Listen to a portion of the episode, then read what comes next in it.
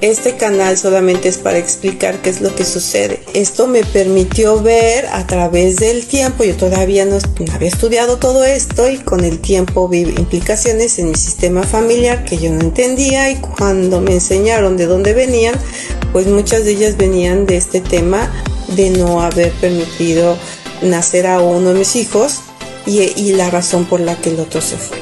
Entonces cuando puedes entender esto y trabajas con tus pequeños, tu vida cambia. ¿Qué pasa con esas personas que fallecen?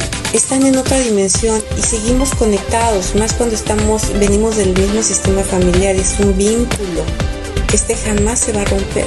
Entonces esos bebés también tienen una importancia de ser reconocidos, de ser mirados.